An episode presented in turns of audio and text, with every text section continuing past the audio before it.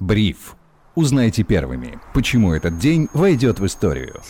Всем привет, это Бриф, коротко и по делу о том, что важно для вас. Меня зовут Сергей Чернов. Сегодня 23 декабря 2022 года. Предпоследнюю неделю года провожаем вместе с главным редактором и инвестиционным обозревателем InvestFuture Федором Ивановым. Федя, привет. Привет, Сереж.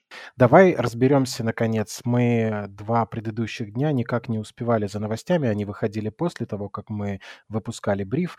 И постоянно догоняли. Но сейчас уже никто от нас не убежит. Я имею в виду новости о разблокировках. Депозитарий СПБ биржи сегодня направил заявку на лицензию в Минфин Бельгии. Сообщалось о том, что э, все необходимые разрешения Минфин Бельгии и Люксембурга в предыдущие дни дали. Сейчас накопилось много новостей. Хочется понять, что и для кого разблокируют, когда, что ты можешь рассказать? Знаешь, это такой вопрос, конечно, который сейчас у всех висит. И э, я не могу дать на него прям однозначный ответ. Э, по идее, должны разблокировать все, кроме Finex. Ну, а Finex чуть-чуть попозже. Другой вопрос, что вот это разблокировать, это не значит э, э, э, там, обняться, поцеловаться и жить счастливо на протяжении всей жизни. Это скорее возможность прекратить отношения между НРД и Евроклиром, между НРД и Клирстримом. И это прекращение отношений должно быть проведено в ближайшие сроки. По-хорошему, как это, наверное, видят себе европейские регуляторы, то что мы должны найти какие-то дружественные депозитарии, э, в которые мы переведем эти ценные бумаги, чтобы все было хорошо. По факту, возможно ли это сейчас в такие сжатые сроки, в таких условиях, согласиться ли какие-то какие дружественные иностранные депозитарии на это? Ну, непонятно. А в целом, погашение ценных бумаг, я думаю, э, их продажа, в смысле, тоже теоретически возможно. И здесь, э, как бы люди, которые сейчас говорят, вот у меня минуса, я не хочу закрывать позицию, ну, лично для меня это странно, потому что продолжать держать с такими инфраструктурными рисками. Э, у меня, честно говоря, очень маленькие деньги заблокированы. Так получилось, то, что я продал весь свой американский портфель э, в, собственно говоря, Finex и э, европейских э, компаниях у меня было совсем немного, но тем не менее я был бы рад, если бы мне все-таки вернули эти деньги, хоть какие-то. А, поэтому, мне кажется, это не та история. Ну, как бы, если вы хотите продолжать держать эти компании, ну, откройте счет себе в Interactive Brokers, продайте тут бумаги, заведите их и купите на Interactive Brokers. Да, будут комиссионные, но в любом случае это гораздо приятнее, чем, э, ну, вы заплатите, да, комиссию за то, чтобы ваши бумаги не заблокировали, возможно, навсегда. Поэтому тут э, на самом деле ситуация все еще сложная. То есть то, что произошло, это супер позитивный фактор. Возможно, на российском рынке инфраструктурно один из самых позитивных, да ладно, самый позитивный за, э, с момента, когда было все заблокировано. Но э, а, все-таки есть определенные риски. Что касается Finex, ситуация еще сложнее, потому что Finex – это фактически иностранная компания. А ей запрещено торговаться в России, потому что у нас законодательство такое. И поэтому то, что хочет сделать Finex, это как раз-таки, э, по сути, получить разрешение на то, чтобы торговаться в России. А, возможно, как-то в обход рыночной инфраструктуры, э, в обход западных санкций и так далее. И получится у него это или нет, пока неизвестно. Вот, э, естественно, мы не можем знать всех абсолютно проволочек инфраструктурных, потому что нам их никто никогда не раскроет, потому что все-таки здесь сохраняются корыстные интересы у разных участников рынка. Но, тем не менее, с Винексом все сейчас сложнее. Это нужно понимать, и даже если у нас получится разморозить и там продать, либо нам переведут куда-то иностранные ценные бумаги, то э, с Finex такого не будет. Но здесь можно рассчитывать на заявку самого Finex. Он ее недавно подал э, лично, и оно отличается от других э, участников рынка, поскольку не относится к ценным бумагам, которыми авторизованный участник владел на момент блокировки операций в НРД и включения НРД в санкционный список ЕС. То есть э, цель получения разрешения по факту это предоставить ликвидность всем несанкционным инвесторам, вне зависимости от того, где они хранят акции фондов Finex. Вот. И э, будем ждать, надеяться, то, что все-таки все сработает, и мы сможем либо хотя бы продать наши активы, либо э, получить возможность э, их перенесения в другие дружественные депозитарии. Кратко резюмируем.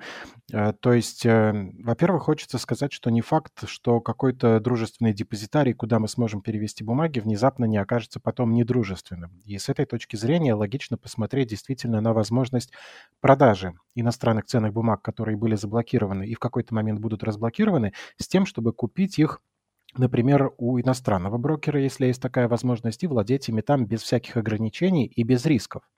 И это касается всех иностранных бумаг, которые были заблокированы. С этим вроде бы разобрались. А с Финексом ситуация гораздо сложнее. И вот здесь я еще помню у Центробанка своя позиция да, по поводу того, что это иностранная компания. Может ли быть такое, что даже э, заставят принудительно продавать? Это ирландская компания, понимаешь? Тут если, блин, принудительно заставить продавать, то это будет супер. Главное, чтобы дали.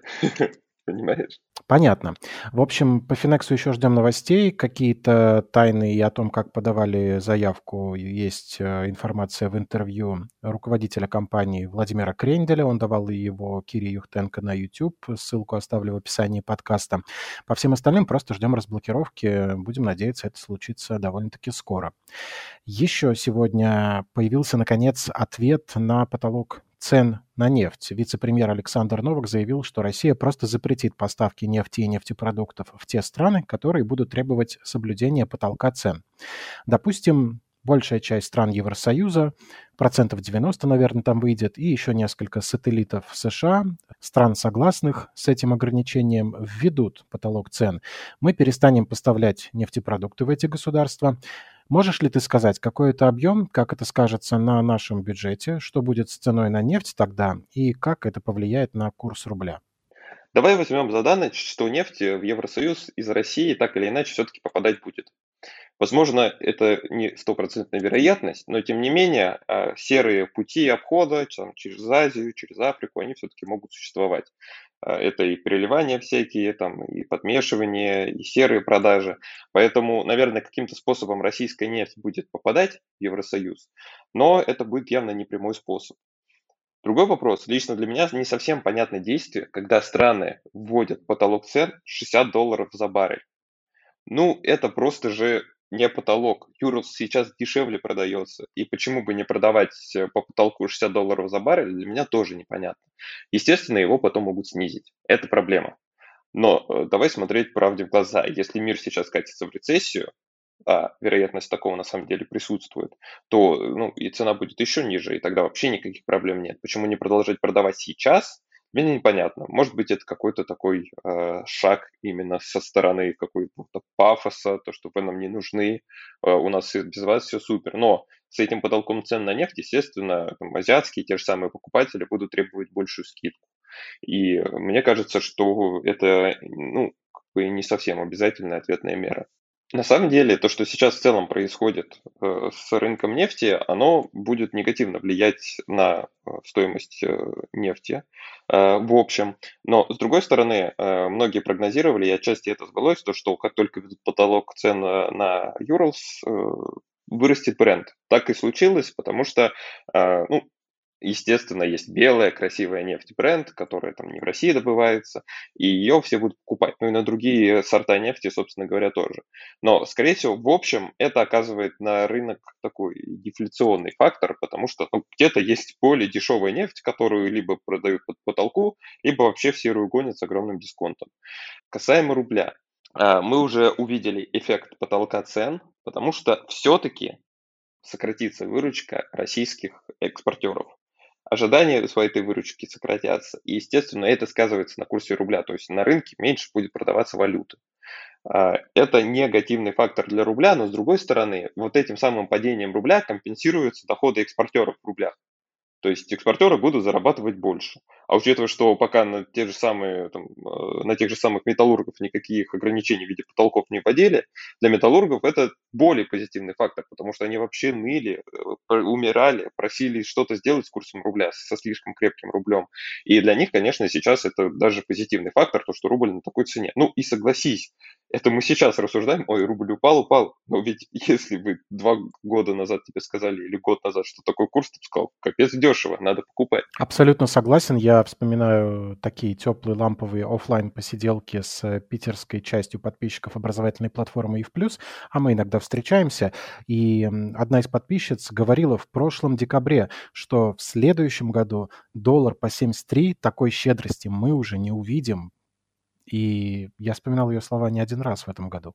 Ну вот, видишь, э, действительно, мы увидели его еще дешевле, и это была отличная возможность его купить на самом деле. Но э, если касается именно нашего бюджета, то для бюджета на самом деле это тоже большая проблема, потому что вот очень интересно, мы недавно ивконф проводили, и там Сереж Пирогов, основатель Invest Heroes, показывал то, что падение Юрлс на 10 долларов приводит к дефициту бюджета в 1 триллион рублей. Как тебе такая статистика? Ну, как будто чересчур э, сильное влияние. Конечно. Ну, я думаю, ни для кого не секрет, что у нас все зависит от э, цены нефти. Но, э, естественно, частично это должно компенсироваться падением курса рубля, потому что, ну, будет больше просто рублей зарабатываться. А, но, естественно, это огромная зависимость, то есть э, у нас и так прогнозировался довольно большой дефицит бюджета, который довольно сложно будет покрывать, а тут еще и падение цены нефти может сказаться на том, что этот дефицит станет еще больше, потому что если мы вспомним, я сейчас не хочу соврать, но, по-моему, а, закладывался прогноз по дефициту бюджета, который мы там слышали, 3 триллиона, нефть по то ли 60, то ли 70 долларов за баррель. Сейчас она стоит дешевле. И это нужно понимать, и это нужно принимать. То есть у нас действительно в плане бюджета могут быть серьезные проблемы. Угу. С этим мы входим в 2023 с разумной экономией и грамотным подходом к своим личным финансам. Правительство утвердило план, по которому в российских вузах до конца 2024 года должны появиться курсы киберспортивных дисциплин, к сожалению, для кого-то, к счастью, для их вторых половинок, наверное, речь здесь не о том, чтобы учить играть в доту, но, тем не менее, будет э, разобран э, будет разобрано мастерство управления в сфере киберспорта, э, в игровой журналистике и в развитии бизнеса. Все-таки как будто есть некоторое признание спортивной дисциплины киберспорта на госуровне. Здесь хочется поговорить с тобой о том, какие эмитенты могут стать бенефициарами этого нового тренда. ВК, Яндекс, другие уже, можно сказать, госкомпании. Кто возьмет на себя э, заботу о киберспортсменах? Да ты все перечислил уже, собственно говоря. Ничего нового, никаких идей. Конечно. Если говорить, конечно, о господрядах каких-то, что это все будет кем-то спонсироваться, кем-то продвигаться, кто-то будет на этом зарабатывать, то, скорее всего, это будет ВКонтакте. Но станет ли это какой-то большой индустрией, я, честно говоря, сомневаюсь. Хорошо, поживем, увидим, но на самом деле не забываю, есть у нас еще один мощный игрок. И я тут э, без э, иронии. Может быть, Ростелеком. Я сегодня обратил внимание на новость о том, что Ростелеком разработает платформу, которая заменит э, сервисы Trello и Jira, знаменитые канбан-доски для управления проектами. И сервис этот будет называться Яга. А, если ты слышал об этом, ты разобрался, как ставить ударение? Нет, извини, я об этом не слышал сегодня. Может, расскажешь? Я не смогу. Я искал какие-то видео с презентациями, где сами бы представители Ростелекома а, озвучивают это название. Не нашел ничего. Везде пресс-релизы без указания ударения. Оставим это на совести пиарщиков Ростелекома. Ничего удивительного. Просто я подумал, что социокультурный контекст, в котором многие из нас росли, предполагает отсылку как к бабе Еге, то есть это может быть Ега. А для некоторой части населения это может быть отсылка к беззаботным вечерам у подъезда, и ударение нужно ставить на первый слог, чтобы получилось Яга. Ведомости пишут, что на разработку потребуется около миллиарда рублей. Будем надеяться, их освоят эм, гораздо более эффективнее, чем э, выбор названия. Собрание акционеров Татнефти по вопросу о дивидендах за 9 месяцев не состоялось из-за отсутствия кворума. Ранее Совет директоров рекомендовал дивиденды за 9 месяцев на акцию с доходностью в 10%, там выходит около 40 рублей. И 27 декабря, через несколько дней, Татнефть созовет повторное дивидендное собрании в форме заочного голосования, возможно, все-таки решение будет принято положительное, но интересно, что этот кейс напоминает, естественно, летние, летнюю неопределенность «Газпрома», о чем может говорить э, такая нерешительность Татнефти. Как часто вообще такое случается в корпоративной практике? Мы, наверное, будем видеть такое довольно часто, потому что раньше у всех было в голове, что, ну, раз совет директоров рекомендует, значит, это уже автоматически есть. Но э, на самом деле сейчас могут отличаться, во-первых, интересы менеджмента и акционеров, особенно когда в виде акционера представлено государство. Во-вторых, тут всегда, конечно, нужно э, смотреть индивидуальный случай. Например, о том, э, насколько большой у компании может быть капекс. Capital Expenditures, капитальные затраты, то есть э, когда особенно нефтяные компании вынуждены сейчас перестраиваться, трансформировать свою бизнес-модель и так далее, то вполне возможно, что деньги логичнее для них будет направить на дивиденды чем на, э, о, господи, наоборот, направить на развитие, на строительство трубопроводов, на строительство разных логистических центров, э, там, создание новых цепочек в целом. И здесь, э, естественно, лучше э, присматриваться к каждой компании отдельно, смотреть, как у нее сейчас все это налажено, потому что, ну, например, у той же Роснефти, скорее всего, нет проблем в этом плане. Она э, поставляла в Азию и так, э, ну, то есть азиатский рынок составлял большую часть ее покупателей, поэтому, возможно, от таких компаний, как Роснефть, если у нее все будет хорошо с финансовыми показателями, можно ждать дивидендов. От Татнефти я конкретно не разбирал, но все-таки, естественно, э, в текущей ситуации никакой определенности относительно дивидендов быть не может. И когда мы покупаем компанию под дивиденды, хотя, мне кажется, сейчас эта мифологема не особо жизнеспособна, когда есть облигации, которые приносят гораздо больше, имеют гораздо более низкий риск, но, тем не менее, если все-таки вы хотите смотреть облигацию по дивиденды, то вы должны быть уверены, что эта компания закроет дивидендный а не станет Лукойлом. Потому что все-таки, все-таки э, сейчас э, нужно понимать, что у компании есть какие-то перспективы не просто выплатить дивиденды, а дальше помереть, а все-таки э, как бы зарабатывать прибыль, что у него будет возможность зарабатывать прибыль в ближайшие несколько лет. Вот, например, э, последняя из моих э, инвестиций, э, которую я закрыл уже, я покупал Фосагра, потому что я знал, что у них сейчас с бизнесом все хорошо, на этот бизнес не накладываются санкции, дивидендный гэп они смогут закрыть. Ну, как знал, ну, предполагал, естественно. И как бы после дивидендной осечки я усреднился, вот, но после того, как цена уже вернулась и даже чуть вышла в плюс относительно моей балансовой стоимости, я закрыл компанию, потому что, э, ну, не хочу дальше продолжать рисковать. Кто знает, что будет дальше, но тем не менее, э, это была история, когда есть конкретно понятная компания, которая платит дивиденды, но при этом понятно, что дальше она будет зарабатывать деньги потому что и рубль подупал, значит, их доходы вырастут. Да, сейчас цены на удобрения немного снизились, но они и так были очень высокие. Поэтому вот когда вы видите какую-то надежную историю, которую вы прям можете сказать, что несмотря ни на что компания продолжит зарабатывать деньги, и при этом это не то, чтобы там какая-то компания роста, ну, условного роста, а, то, естественно, а, только в таком случае ее можно покупать под дивиденды. Окей, понятно. Спасибо, что на примерах э, сказал. А все-таки сказал Олег Перов, говори «Б». Э, что с дивгапом Лукойла тебя не устраивает? И коротко, ты не веришь в то, что быстро восстановится или что вообще восстановится? У Лукойла сейчас очень много проблем, потому что все-таки для него значимыми рынками была Европа и США. Ну, у Лукойла была целая сеть заправок в США. У Лукойла нефтеперерабатывающий завод на Сицилии, который явно сейчас они пытаются продать дешевле, чем он стоит, который там вообще угрожает национализировать. Ей нужно перестраивать э, цепочки поставок, а она платит дивиденды. Ну, тебе не кажется, что это чуть-чуть странно? Странно. И это, ну, в любом случае, выплата дивидендов сейчас мне не кажется разумной со стороны всех компаний. Не особо популярное мнение, конечно, для российских инвесторов. Все хотят, чтобы дивиденды были максимально большими и максимально постоянно но для меня все-таки это странно, потому что у компании нужна определен, нужен определенный запас прочности для того, чтобы они могли дальше работать, а для того, чтобы они могли пережить более сложное время, которое, очевидно, еще наступит. А вот э, с другой стороны, если посмотреть, то, конечно, российскому рынку очень не хватает ликвидности, и дивиденды в этом плане спасают, то есть, э, потому что деньги, которые выплачены были э, инвесторам в качестве дивидендов, они, как правило, возвращаются на рынок. То есть стоит порадоваться тому, что у многих крупных компаний есть э, некоторое государственное участие в их капитале, что могут все-таки как-то надавить и заставить выплатить дивиденды, опять же, и себе в бюджет, и чтобы на рынке что-то было, чтобы хоть какое-то движение там создавать. Все логично, все красиво, правда? Ну да, было бы все так хорошо в жизни. Да, жизнь на самом деле прекрасна, учитывая, что завтра выходные. А таким было 23 декабря 2022 года. Меня зовут Сергей Чернов. Со мной этот выпуск провел главный редактор InvestFuture и финансовый обозреватель Федор Иванов. Федь, спасибо тебе. Спасибо тебе, Сереж. Слушайте бриф, ставьте нам лайки, ищите нас в плейлисте подкастов про деньги на Яндекс Музыке.